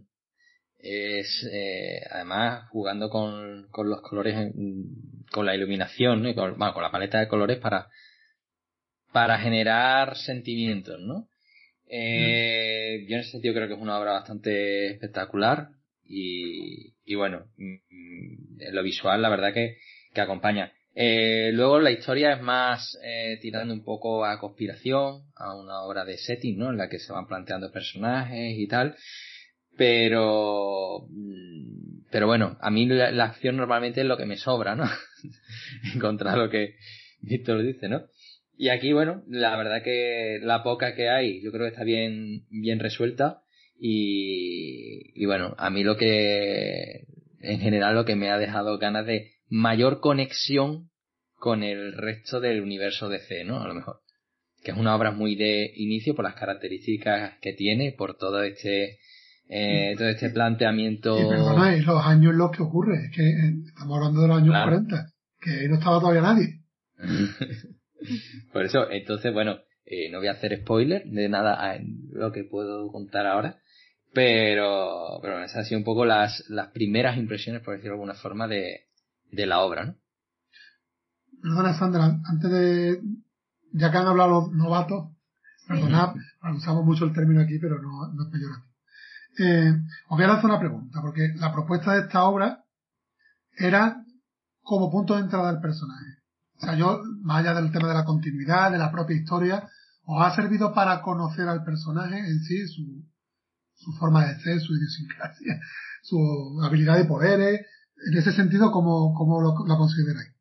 Bueno, pues yo ahí sí que le veo algunas lagunas, porque al fin y al cabo, en la noción que hablaba antes, me quedaban muchas dudas de qué pasaba con la mitología, qué poderes tenía, qué poderes dejaba de tener, qué posibilidades ofrecía o dejaba de ofrecer. Eh, me faltaba quizá un villano emblemático y tal. Entonces, por ahí sí que me ha faltado. Si yo algún día me leo el primer cómic de, de Batman y entiendo que es el primero y mi primer acercamiento, me gustaría ver a Joker, me gustaría saber cuáles son sus límites, me gustaría ver ciertos personajes que a lo mejor aquí no se han visto del todo bien. Vamos, que lo que te falta es una segunda parte. Sí. sí, Para mí, el problema es el, punto de corte. ¿no? ¿Dónde termina eh, la obra, no? Y eso es lo que te deja, pues, a lo mejor como primera parte puede estar bien, ahora con una segunda en la que tengas una visión más holística del hoy, ¿no? De qué te puedes encontrar a día de hoy en una obra y que te apetezca tirar más del hilo, ¿no? Ahora casi que estás, es una obra que a mí me deja obligado a leerme otra cosa para poder hacerme una opinión sobre el personaje. Claro, es que leyéndolo, ¿vale? Sin entrar en spoiler, si repartimos en nueve capítulos, creo que son nueve, digamos que en aterrizar, en llegar al conflicto y tal que se el cómic, tarda incluso la mitad del tomo. Entonces, para el desarrollo suyo, te, te falta mucho porque te ubica mucho, te, mucho tal, mucho te y tal, y cuando ella se enfrenta al conflicto que le motiva en el cómic, ya avanza demasiado, entonces luego te, te, falta conocerla, la conoces tanto en infancia, eh, conoces tanto su desarrollo que al final, la parte final, como Wonder Woman, Wonder Woman, no la conoces del todo. Bueno, yo simplemente por rematar eso que habéis comentado, deciros que la autora, a raíz de que se cancelara el segundo proyecto, ella dice que el proyecto era pues ya empezar a, vamos a usar el término, a, a, desarrollar la mitología del personaje y que en ese segundo volumen se iban a ver ya lo que son la ciudad donde ella normalmente se desarrolla ya en Estados Unidos, ya digamos en el mundo humano, se iban a ver los villanos más clásicos, era la idea de ella, esa era la idea. Entonces en ese sentido, pues, pues tú consideras eso, ¿no? Un fracaso porque si no tiene continuidad, pues te has quedado a media. Y otra cosa positiva, eh, desde mi punto de vista, es que si es un tomo único, o se va a quedar un tomo único, o era el primero de una saga, por lo menos no te pone ningún uno en el tomo. y no te revienta la estantería. Bravo, bravo, eso es. A todas las editoriales. Dejar de poner numeritos en los lomos y dejar de hacer mosaico con los lomos. Por favor, no que me si alguna nos escucha, claro. Para no arruinarte, va, vamos a tener que, que, que montar una fábrica de lomos, nada más. ¿sabes? caña de lomo. El único lomo que quiero es caña de lomo. Eh, Sandra, tu opinión. Bueno, pues a mí es un cómic que no me esperaba mucho de él, pero aún así me ha gustado. Pero lo veo más como una historia complementaria. Con ella no vas a entender todo el trasfondo de Wonder Woman, ya que le faltan muchos aspectos, pero sí viene bien como complemento. Es como las patatas de dulce de un Mac Menú. Así me parece este cómic, ya que a ver, para casi, para casi todo el mundo la mejor etapa del personaje y en la que más se ahonda en todo es la de George Pérez, pero sí creo que a mucha gente esa etapa le puede echar para atrás por el toque tan clásico que tiene, tanto en la narrativa como en el dibujo, por lo que yo creo que este es un buen acercamiento, hay que pensar también que era una obra que salió primero en digital, y las que ha sacado DC Digital son estos, son aperitivos para que la gente empiece a leer y se aficione, pero ahí no está el grueso y todo lo importante que ha pasado en DC, sino historias alternativas. Me ha gustado mucho, me lo he pasado muy bien, el desarrollo del personaje, cómo van sucediendo todas las cosas, los secundarios que me han parecido divertidos, el dibujo es precioso, aunque de achaco que en muchas páginas se le nota un montón la ausencia de fondos, pero aún así creo que es una muy buena obra que vale la pena leer y que para muchísima gente, sobre todo gente que repele la hipersexualización que hay muchas veces en los personajes femeninos, esto sí le va a gustar porque aquí no hay ese tipo de dibujo. Sí, estoy totalmente de acuerdo contigo. Lo de los fondos yo también lo tenía notado. y, de hecho es que da, pena porque en algunas viñetas que hay fondos, están muy bien los fondos. Pero en muchas viñetas que después no, se le dedica tiempo. Y También yo creo que es porque al salir uno cada semana no daba tiempo a desarrollar por completo todo, se quedan solo en el diseño de personajes y los fondos solo a veces. Mm. Bueno, pues la parte de, opinión mía. A ver, yo fui el que, el que propuse la obra. Yo no me había leído la obra, pero estuve estudiando eh, diferentes fuentes eh, para ese punto de entrada porque nuestro objetivo, ¿cuál es? El que estamos trazando. Por lo menos en la parte de DC que lo estamos haciendo muy ordenado. Estamos presentando a personajes, hemos presentado ya la Trinidad completa para poder entrar a, hablar de eventos de DC importantes, para entrar con un poquito más de bagaje. Y es verdad que en toda esa documentación que yo leí, listas de lectura, te lo ponían muchas como referencia para empezar. Pero como para empezar, porque lo que estaba hablando antes, como empieza por aquí y sigue con otra cosa. No te puedes quedar aquí porque. Pero sí que es un buen punto de entrada, porque lo que dice Sandra la tapa de Pérez, o la referencia para que hagáis una idea a Pablo Víctor, es como si hablamos del Superman de Virne, del programa que hicimos, la tapa clásica. Eso siempre va a ser bueno. Pero hay mucho lector nuevo que esa etapa le echa para atrás, no le, no le entra. Entonces, como reconstrucción, y además, es que esta leyenda de Wonder Woman eh, coge muchas cosas de, la creación clásica. Porque de las etapas modernas hay cambios. esto es, una, una modernización de la, de, la Wonder Woman clásica. Entonces, en ese sentido, eh, era como un aire fresco para estas personas que se introducían en, en la obra.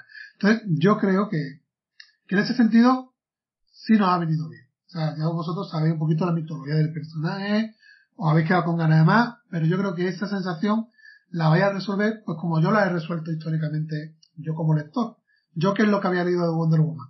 Los eventos yo eh, conozco a Wonder Woman y de hecho podríamos comentar alguna cosa. La personalidad de Wonder Woman, a mí de hecho me ha parecido, eh, es que no sé qué usar, usar la palabra para que no pongamos el explícito, una tía bastante dura, vamos a decir, eh, eh, no es en ciertos eventos, yo voy a destacar por ejemplo en Kingdom Come, en Injustice, la actitud de Wonder Woman, cuidadito con ella, ¿eh?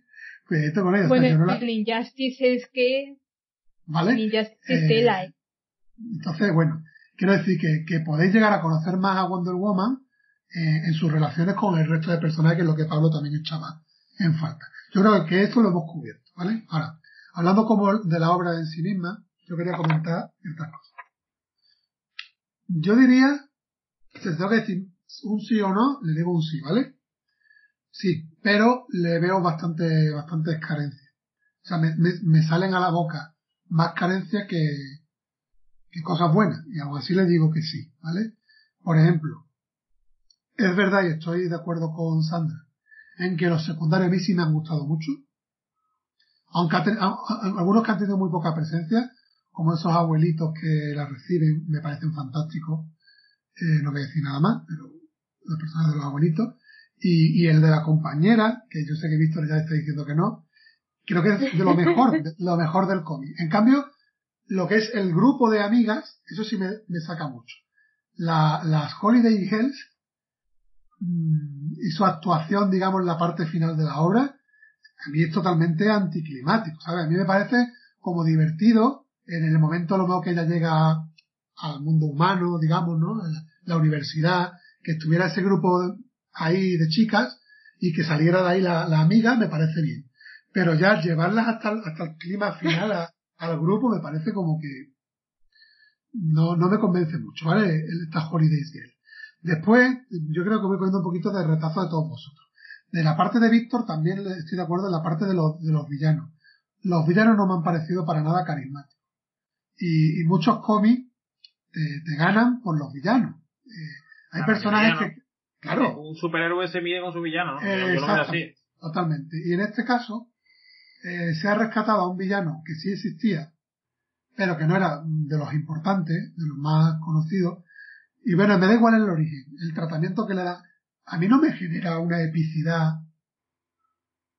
De hecho, cuando había hablado del tema de los combates, mm, estoy de acuerdo y en desacuerdo con Pablo y Víctor. Yo, por ejemplo, estoy de acuerdo con Pablo en el hecho de que a mí no me hace falta acción. O sea, hay cómic de acción, que me gustan los mamporros, pero puedo disfrutar un cómic que haya poca acción. Y en este caso, para mí, la acción que hay sobra. La acción que hay está mal llevada. A mí no me resulta nada épico. Me resulta más, bueno, voy a decir una cosa que está en la sinopsis. La guerra mundial. Lo, que más me gusta de la acción del cómic es la, actuación de Wonder Woman en la guerra mundial. Pero en la parte de, los villanos, a mí me sobra completamente. No, no, me aportan nada los villanos y la acción, en la parte, por ejemplo, de artística, creo que a Renae le falta dinamismo me falta dinamismo. Está muy bien la composición de viñetas, pero lo que es el dinamismo del combate, me parece que no está bien llevado, pero que, que para mí, que sobra, que podrían haberlo, no haberlo metido. Eh, después, la parte de dibujo, aunque es, muy bello y es muy llamativo, voy a decir con curiosidad, eh, mi mujer y una chica muy cercana a Víctor, ambas me han dejado caer que le han ganas de leérselo solo por el dibujo. Sea, algo que entra mucho por los ojos. Pero si te pones a verlo, no sé si me estoy de acuerdo conmigo. ¿No, ¿No os parece que los primeros, primer números, sobre todo, primer uno, dos números, las mujeres adultas parecen muñequitas brats, como muy cabezonas? Eh, están desproporcionadas. están desproporcionadas. Si te digo. Después, mejora. Pero al principio es como que, que, que no sé, qué le pasó. Pero eh, eh incluso en lo que es el opening, la parte mitológica, le, le, veo muy desproporcionada fisiológicamente. Después eso, durante el resto de la obra se arregla, nada más que hay que ver la portada de la obra. En la, segunda página se ve claramente. Pero eh, hay un, tono después, es verdad que los colores, muy pastel, muy bonito, pero oye, cuidado, eh, cuidado con eso. La falta de fondos que ha dicho Sandra, la tenía yo aquí apuntada y, y después, en la parte que no es acción, pues no sé también a ustedes qué va a parecer, pero hay una parte de, de texto bastante densa, ¿eh? Es un cómic que para ser un cómic moderno es denso. Eso iba a decir yo, yo en la zona así. Yo como leo clásico no me importa, pero me llama la atención que para ser tan moderno me resulta que es denso en el texto, ¿vale? Entonces, bueno, eh, bueno, eh, a mí me gusta, yo siempre lo he dicho, me gusta también vivir esa parte de, de este programa de traer obras que yo no conozco y poder experimentarle decir mi opinión, ¿no? Y no decir una obra maestra todo lo que traemos, ¿no? Pues, pues para mí no lo es. Me parece que sí que es un buen, un buen punto de entrada como origen del personaje, pero que necesita más desarrollo. Y, y bueno, que sí, que es verdad, hay cosas que ha dicho Sandra que estoy de acuerdo, el tema de la, de la no hipersexualización del personaje, después es verdad que es que la artista, ahora cuando hablemos de, de obras relacionadas, viene del mundo de la fantasía, las hadas, y eso se ve en el, lo ha dicho Pablo, el tema Disney, es muy llamativo, Creo que es un cómic también con un foco de lector adolescente, aunque nos pueda entrar bien a los adultos, pero es más enfocado a adolescentes. Entonces, tiene sus virtudes, pero para mí también tiene sus defectos.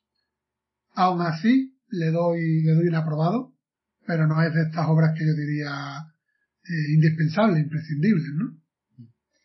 Y, y bueno, Manuel, o Sandro también, para completar entonces, ¿qué necesitamos?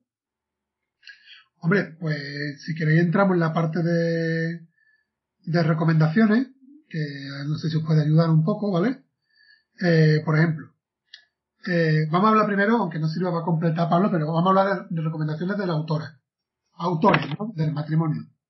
Eh, si os ha gustado el estilo de la autora y a lo mejor habéis visto que, que pueda dar de más, más en otro tipo de obra, a lo mejor que no sea semanal, como decía eh, Sandra o que no tenga que estar atada por una continuidad y creéis que podrían dar más de sí, pues os puedo comentar que, que estos autores, eh, además esto creo que le va a gustar mucho a Pablo por otros programas que hacemos en, la red, eh, es unos autores que se mueven mucho en el, en el crowdfunding. ¿Vale?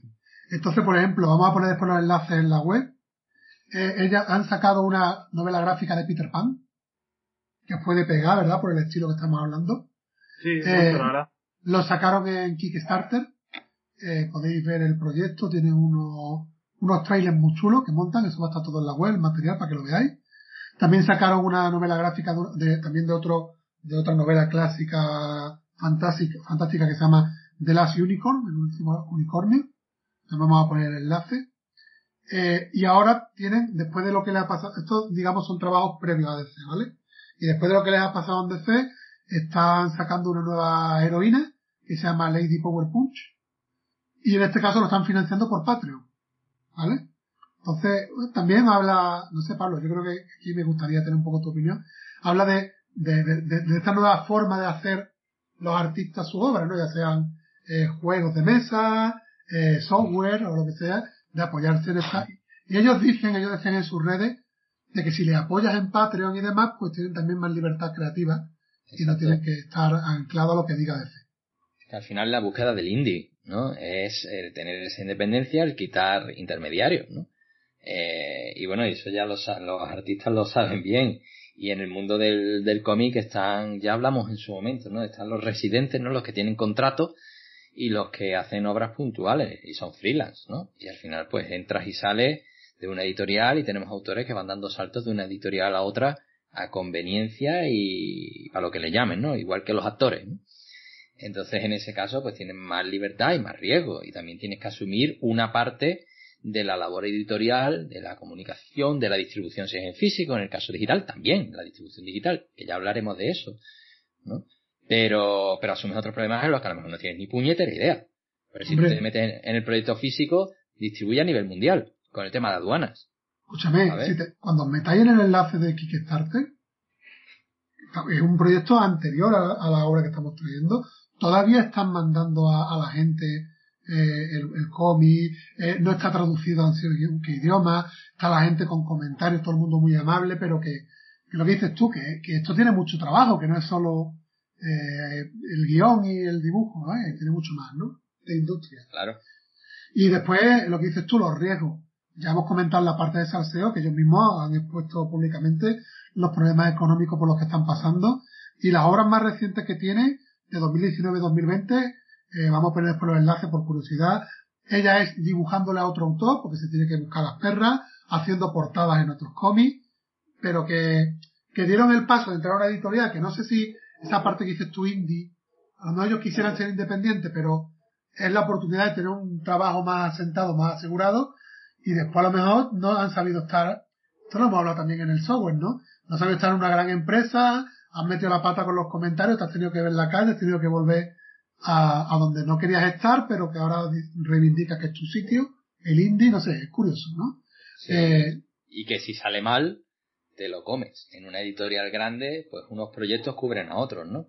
Entonces tú dices, ¿tengo menos beneficio? Claro. Eh, cuando van bien, todo el mundo quiere beneficio, pero cuando va mal, nadie quiere tapagüeros, ¿no? Cuando Pero tú vives al día, pues, pues estás obligado a eso. Quería, creía que era un comentario curioso porque, bueno, aquí en las reseñas de cómics, pues hablamos de grandes autores clásicos y demás, ¿no? Y también es interesante hablar- pues, ver otro tipo de autor como esto que estamos hablando. Y la semana, eh, la semana que viene, es decir, en el podcast que viene también vamos a hablar de nuevos autores y nuevos medios, ¿no? Pero, no sé, me parecía que era curioso, ¿no? Que no es el típico caso de, de hablar de un Alan Moore, un, un Frank Miller, ¿no? Pues hay otros que lo hacen de otra manera, ¿no? Como es el matrimonio eh, de Liz y Dillon, ¿no? Esto era con respecto a recomendaciones autores, ¿no?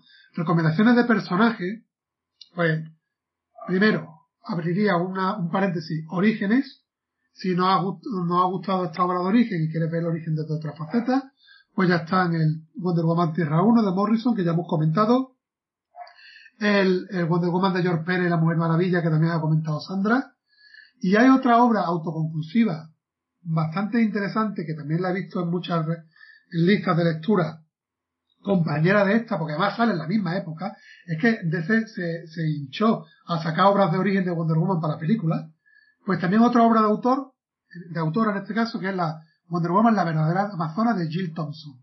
Esta también está muy bien considerada, ¿vale? Es otra obra de origen y también de autora. Y también moderna, ¿vale? Entonces por ahí para temas inicios. Y después de, de otras cosas, pues ya los mencionados eventos, ¿no? Y ya Kingdom Come. Y, y he traído aquí una, sobre todo dedicada a Víctor, eh, porque sé que le gusta mucho Batman. Hay una obra que se llama Batman Wonder Woman y que ¿eh, Sandra, tú la conoces? Sí, sí, sí, sí. Que tiene una portada súper emblemática. La portada es la cabeza de Batman de lado pisada por la bota de Wonder Woman.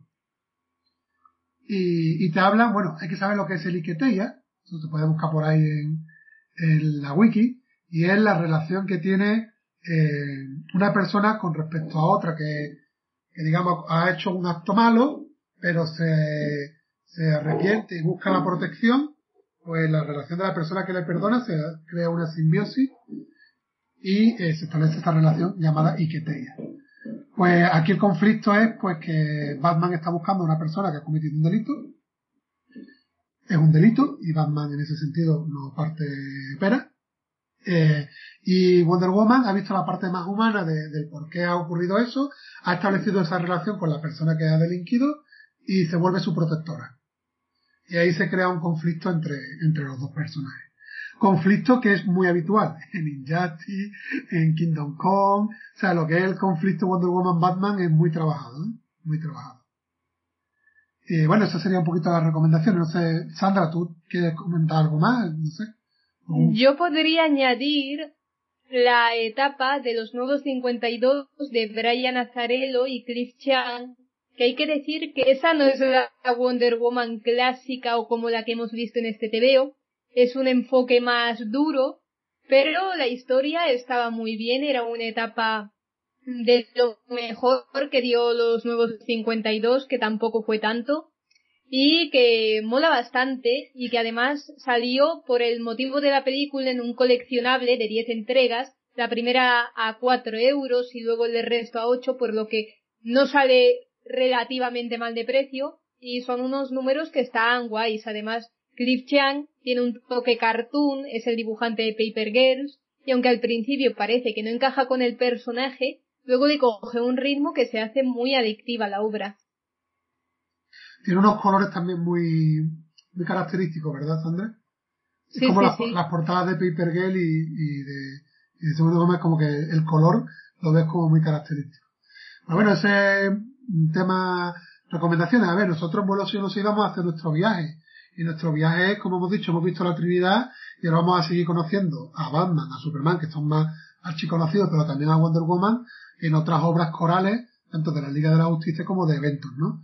Y eso lo vamos a ir trayendo al programa. Y bueno, no sé, Pablo.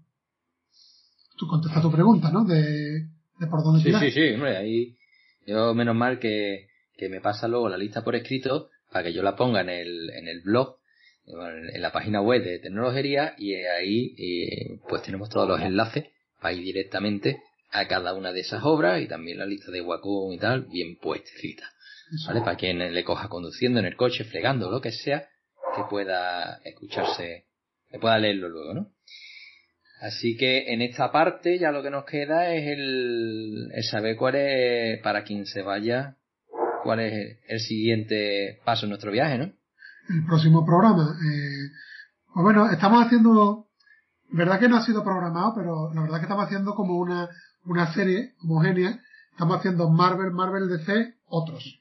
Y el otro ha tocado manga, ha tocado cómic europeo, ha tocado un poco de todo, ¿no? Y, y ahora pues tocaría ese grupo de otros que tienen menos cabida. Eh, al final, como grabamos un programa al mes, pues no cabe mucho en el año, ¿no? Y, y, es el momento de traer otras cosas que no son Marvel, DC, superhéroes. Y hay una obra que creo que ha salido varias veces mencionada en el, programa, ¿verdad, Pablo? Sí. Que ha salido varias veces mencionada, que tú le tienes ganas, eh, que a mí me gusta mucho y, y, que la vamos a traer ya por fin, ¿no? Que es eh, Universo, porque además está con, con exclamaciones, Universo, de, de Albert Monteis, que es un autor español, eh, clásico de la revista del jueves, que se ha metido en esto de, del cómic un poquito así más, más mainstream y ha lanzado esta obra, que ya hablaremos las peculiaridades que tiene en el próximo programa, porque tiene muchísima, mucha tela que cortar la parte de editorial y, y formato y demás, pero vamos a decir que es una obra de, ciencia ficción. A mí me gusta compararla a las referencias como, como un, Black, un Black Mirror a lo bestia y con humor. ¿eh? Eh, está muy chula. Y vamos a leer la sinopsis oficial, ¿no? que es una buena costumbre que estamos teniendo ahora en los programas para, para animar a la gente a que se lo, a que se lo lea. ¿no? A ver, sinopsis.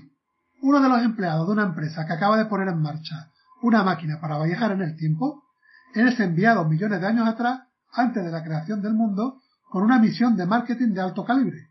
Tiene que sellar cada una de las partículas de materia que se generen con el logotipo de la empresa, de la empresa, con el fin de patentar el universo y que a su vuelta la empresa sea dueña del mundo.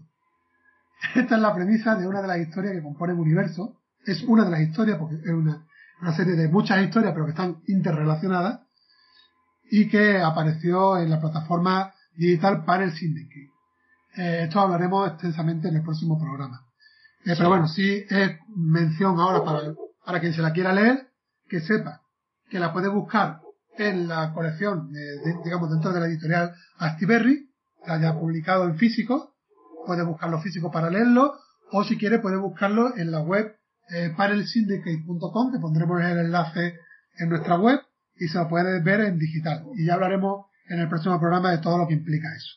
Pero bueno, son misiones megalómanas antes del Big Bang, viajes a planetas lejanos en busca de especies inteligentes, desincronizaciones temporales, androides demasiado amorosos, y sexto antropomorfo, un poco de todo, ¿no?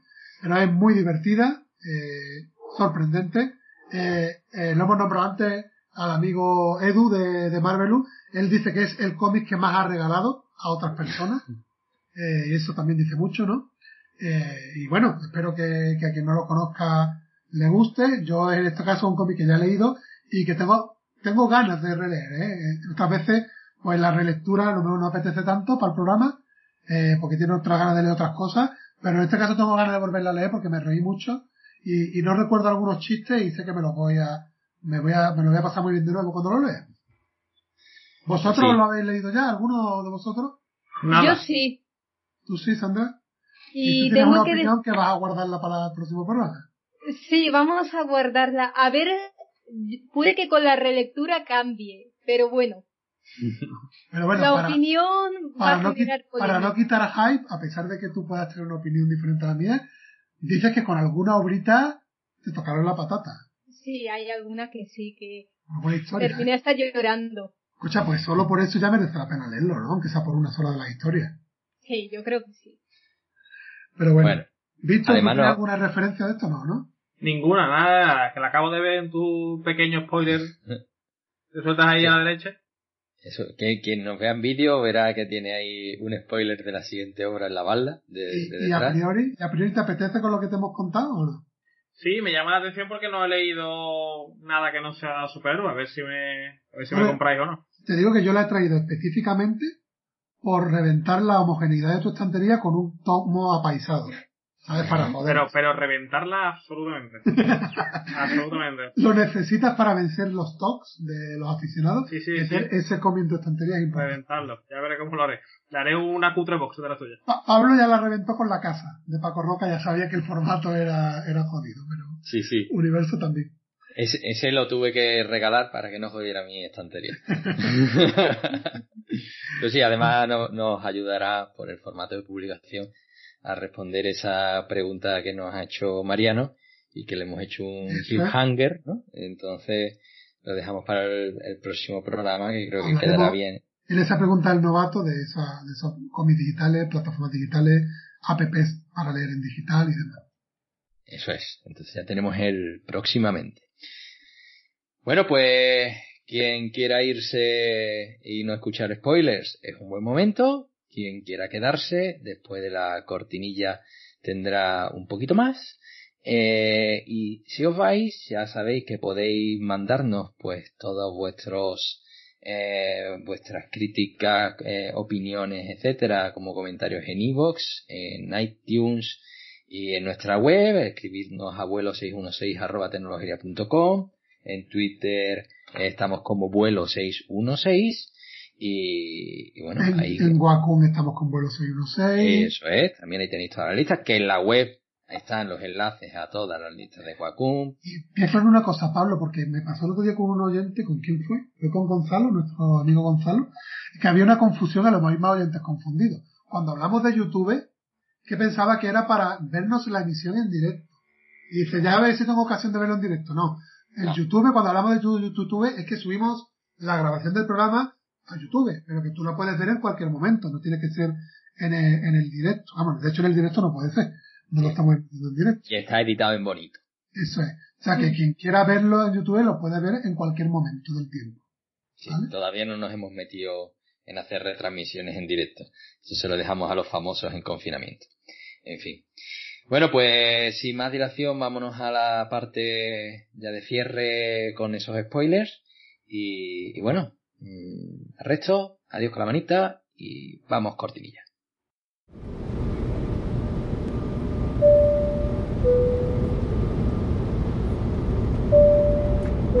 Estimados pasajeros, vamos a atravesar una zona de turbulencias repleta de spoilers. Por favor, apaguen sus dispositivos electrónicos si no desean escucharlos. Bueno, pues ya estamos, zona con spoilers.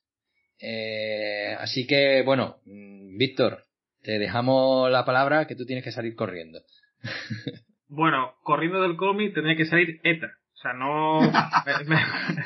me, da mucha pena porque sé que me voy a salir y os voy a dar eh, carta ancha para que habléis. Va a tirar, va a tirar el micro. Va a tirar el micro no se confundan. ETA no aporta nada, no la lean, eh, todo su diálogo lo podéis saltar. No hay caso a esta gente, no aporta, ¿vale? Está ahí, además, crea una su trama con una villana propia que tiene ella que, que, es así otra chavala que canta, no aporta, no aporta nada, es horrible por donde se mire. Eh, y además sus amigas a modo de fans que se meten en todos lados, incluso eh, Wonder Woman, que, que la sigue tú ahí, a Diana la, la puede llegar a mirar, acaba cantando con ellas, o sea, la, la consigue corromper, o sea, es horrible, no, no hay, no hay, no, no puedo hablar nada de ella positivo porque desde el principio, eh, quizás sus dos primeras viñetas sean eh, simpáticas, pero raíz de ahí es sumamente horrible y lo peor que le puede pasar a este cómic. Luego, entrando, que no quería entrar antes en la zona con spoiler, es verdad que, hay muchas dudas que te surgen como, hombre, ¿dónde está la temicirca? Incluso las dudas te las he dejado a ti, Manuel, para que las hagas. Eh, te da la impresión que, que, a lo mejor, mm, no sé si ya llega, llega vieja también en el tiempo, aparece Plastic Man, aparece eh, Alfred, que, que y te, te llama mucha atención, te, te mola mucho el villano no terminas de, de pillarlo, ni terminas de ubicarlo. Además parece que el villano no es villano, sino es eh, un peón de otro villano. Entonces, por ahí te, te cuesta pillarlo. Pero vamos, yo, tras haber soltado este palo a ETA, me puedo ir tranquilo y, y solo pido al oyente que no haga caso a ninguna defensa de esa persona. Dirías ETA no. ETA nunca, nunca. en ningún sentido. Todos somos terrorismo, o sea, no hay, no hay ni sentido, no, no. Vale, vale. Ya, pues ya te puedes ir. Nos vemos el, el, mes que viene. Ya saben, no lean a ETA y, y por favor no, no los 50. Muy bien. Venga, chicos, a otra. Hasta ahora, Víctor. Bueno, seguimos con la parte con el, con el spoiler.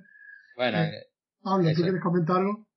No, bueno, yo tampoco quería contar la historia entera, sino entrar en algunos de, eh, detalles, ¿no? Sobre todo en, en el inicio, esa, e, esa parte de origen que yo creo que es la que marca un poco más eh, al personaje, ¿no? Antes de, de, salir de la isla, ¿no? Eh, yo creo que, que, tiene una historia bastante interesante en cuanto a la conspiración y demás, que parece que se acaba en el mejor momento, ¿no? Y, y bueno, la verdad que, que sí, como, como historia está bien, pero ya luego se ven más bandazos, ¿no? Eh, Pablo, podría estar de acuerdo conmigo con una opinión mía. ¿Te gusta más la parte de Diana de niña y de joven que de adulta? Sí. Yo creo que es la que está mejor, mejor hilada. Sí. Y, y más cuadrada, ¿no? Y tal. Y, y que bueno, que al final es la, es un tipo de lectura que a mí me gusta, ¿no? El conocer la psicología detrás de los personajes para luego entender cómo van actuando en, la, en las distintas Mm, obras que van apareciendo, ¿no? Y, y, en ese sentido yo creo que está bien como, eh, como base para entender la psicología de, del personaje, ¿no? Bien. ¿Tú, Sandra, quieres comentar algo? Pues yo soy muy fan de ETA, aunque también hay que decir que vaya nombre, que vaya nombre le han puesto. Espérate, porque te vamos a cortar el clip, va a decir, yo soy muy fan de ETA, lo vamos a publicar en todas las redes sociales. Dile. Es que me siento muy mala persona por culpa del nombre que le han puesto a la muchacha. No podrían haberle puesto Greta y ya está, no le tienen que poner ETA y yo ahora quedo como un monstruo o algo, pero A lo, es que yo, a mí yo que no todo- sé, a lo mejor un diminutivo de Greta de aquella época, yo no lo sé, la verdad. yo creo que sí. Pero deberían haber pensado un poco en la traducción en español. Pero es un personaje de los años 40, ¿eh? Ya, ya. Rescatado, vamos, que, que no ha sido una invención de René Delis. Es anterior el nombre. anterior. Yo, pero bueno, yo estoy a medio camino de lo que, bueno, lo he dicho antes. A mí ETA sí, pero Holiday Girls no. Quiero decir, ETA como, como alivio cómico, ¿no? Ese Sancho Panza con Don Quijote. A mí sí me gusta la figura de ETA en el cómic. Pero ya todo lo que envuelve a las Holiday Girls, no. Es verdad que no, que no me gusta absolutamente nada. Y, y bueno, no sé, eh, yo quería hacer un comentario de algunas curiosidades eh, que ha dejado caer ahí Víctor. Eh, Víctor me lanzaba. Hay una curiosidad de que se ve un escaparate con unos cómics de Plastic Man. Eh, Plastic Man es un personaje que fue creado en agosto del 41, por lo que tiene coherencia histórica con, con que Diana esté en esos años ahí y se comercialice el cómic de, de Plastic Man. Efectivamente, Alfred que sale es Alfred Pennyworth, el, el mayordomo de Batman, pero está investigando, de verdad, ¿eh? arduamente, por ver si, si tiene sentido eh, históricamente eh, que, que Alfred se hubiera conocido con Diana en aquella época. No he encontrado nada, no he encontrado nada. Puede ser que haya sido una, una curiosidad metida por la, por la autora. Yo no he, no he sido capaz de encontrarlo, ¿vale? No, Yo sí veo un guiño y es que en algunos cómics se ha dicho que Alfred estudió teatro, estuvo a veces como actor, así que mm, no en el encuentro con Wonder Woman ni posiblemente en la época porque a mí no me cuadra que en los 40 Perry White tenga unos 25 años y Alfred unos 9. Eso es algo que dije, aquí las edades no me encajan. Pero sí me pareció guay el guiño de que Alfred apareciera detrás de los telones. No, está chulo y a Víctor, por ejemplo, que le gusta mucho Batman, le ha encantado verlo, ¿no? Pero que no- eso que dices tú, que, que puede encajar, pero no creo que tenga eh, veracidad histórica, eh, editorial. Que yo creo que, que Wonder Woman no conoció a Alfred cuando era un niño, nunca. Yo creo que no. Pero bueno. Eh, otra curiosidad que también aparece es, eh, no sé si habéis dado cuenta, el, el periodista al que se dirigen, que es como un periodista más, más avezado, ¿no? Más, más involucrado, que critica a otros periodistas. ¿eh? ¿Recuerdas esa figura, eh, Pablo, en el cómic? Sí. Pues ese periodista que, que es Perry White, Perry White es el, el editor jefe del Daily Planet, el jefe de Superman. Es otra curiosidad, por ejemplo, es como, digamos el JJ Jameson de, de DC, ¿vale? Entonces, esa es una curiosidad. Y también hay otra curiosidad, sí, que pasa muy desapercibida, que es cuando va Wonder Woman a alistarse en el ejército, que hay un chico rellenando el formulario en la pared y le dice a otro, vamos Kent, nos tenemos que ir. Ese Kent no es Clark Kent, es, El- digamos, el tío. padre adoptivo, el, el padre Sí, adoptivo vale. Jonathan Kent, el, el que lo, lo recoge en la granja, digamos, ¿no? Que ese sí me consta, leyendo históricamente, que participó en la Segunda Guerra Mundial, por lo que sí tiene sentido eh, que, a- que apareciera, ¿no? Pero bueno, eso así como, como curiosidades. Mm, No las he querido destripar para que también el que lo lea eh, lo vea en la zona sin, con spoiler. Pero después, más allá de, de lo dicho en la zona sin spoiler, tampoco tengo una opinión que ya no haya dicho, ¿sabes? Más en esta zona con, con spoiler. Pues, no sé, Sandra, ¿nos hemos quedado a gusto? ¿Vas a decir algo más o qué? Es que realmente spoilers en esta obra no hay muchos, es más desarrollo de la personalidad del personaje. Tampoco hay ni cliffhangers, ni villanos que aparecen, ni cosas así. Es que Bueno, tampoco hay mucho a ver. spoiler. Una cosa que siempre hacemos y no hemos hecho, aunque sea así brevemente, eh, para quien no se haya leído el cómic ni se haya leído un origen de Wonder Woman. Así rápido, así en dos líneas. Wonder Woman es una amazona en una isla solo de mujeres, eh, digamos, protegida por los dioses, de alguna manera, sin contacto con el exterior, de hecho se tema al hombre como una amenaza, y un día aparece, según el, el cómic, la aparición de, del humano en el, accidente de avión aquí es provocado por la villana, en otros cómics es fortuito, pero siempre ocurre, aparece el, lo típico, ¿no? Ella hace el cuidado, es como un poco la historia de la sirenita, ¿eh? Si lo piensa.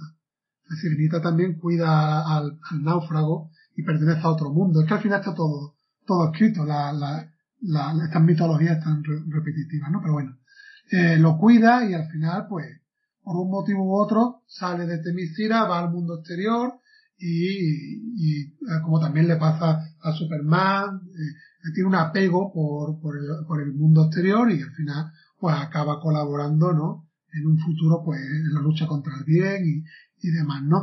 Después hay ya otros matices según la historia, según la etapa, ¿no? Que, ella está como una, como una embajadora de Temiscira, está, porque según la etapa también presentan a Temiscira como una sociedad superior a la sociedad humana, digamos, exterior, ¿no?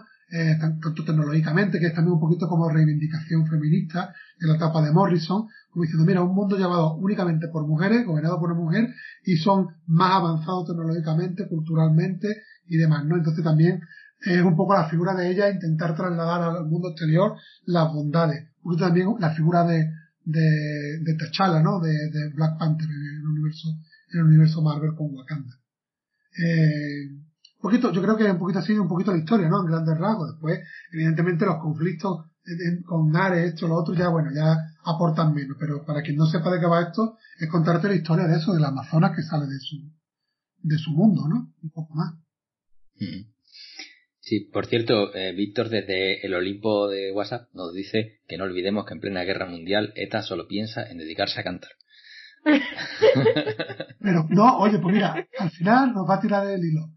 Eh, ¿Te acuerdas cuando estuvimos hablando en Marvels de cómo era la sociedad estadounidense antes de la guerra? Que se creían que estaban por encima de todo. Pues a mí me parece precisamente que la actitud de ETA es bastante correcta y fidedigna históricamente. ¿eh? Y con muchas frases se le nota, tipo, claro, porque tú eres inmigrante y por eso has llegado a Estados Unidos, el país de las libertades y no sé qué. Parece en algunos momentos un panfleto. Pero que hay que saber interpretarlo con la época. Es que en los años 40 se creían que estaban, bueno, todavía quizás algunos se crean que está por encima del bien y del mar. Pero sobre todo en aquella época pensaban que eran el ombligo del mundo y que lo de la guerra era algo que estaba allí lejos. No, claro, hasta que Alemania no le declara la guerra, eh, pues no se quieren enterar, ¿no? Y ver un poquito al margen. Por eso que yo creo que no está mal, ¿eh? Que yo ahí, si estuviera visto aquí, hubiera habido un pequeño debate. Pero creo que está bien, que está bien traído. Bueno, en fin, pues ya llevamos aquí un, buen rato deliberando y hablando sobre estas obras. Yo creo que, al final hemos hecho un programa bastante completito, ¿no? que hemos tratado muchos aspectos, hemos hablado de los autores, de, del personaje, de, de la obra, por supuesto, ¿no? Lecturas futuras, que yo creo es importante con, con esta obra, ¿no? Y, nada, yo creo que ha salido algo más o menos decente. Y... Yo voy a agradecer a la gente que ha llegado hasta aquí, que está ayudando a que no ocurra como nos pasó con Capitana Marvel. Que curiosamente, que no sabemos si es por motivos técnicos o no técnicos, es el podcast con menos escucha, precisamente el podcast que trata de un personaje femenino. Esperemos que no ocurra tampoco nada así extraño y mágico en el caso de, de Wonder Woman y que las escuchas sean por lo menos al nivel de otros programas que hacemos. Sí, esperemos que, no vuelva a haber problemas técnicos con iTunes. En fin, pues nada, con esto eh, guardamos nuestras maletas, nos metemos de nuevo en la cabina para salir volando hasta el próximo programa y con Universo de Albert Montes.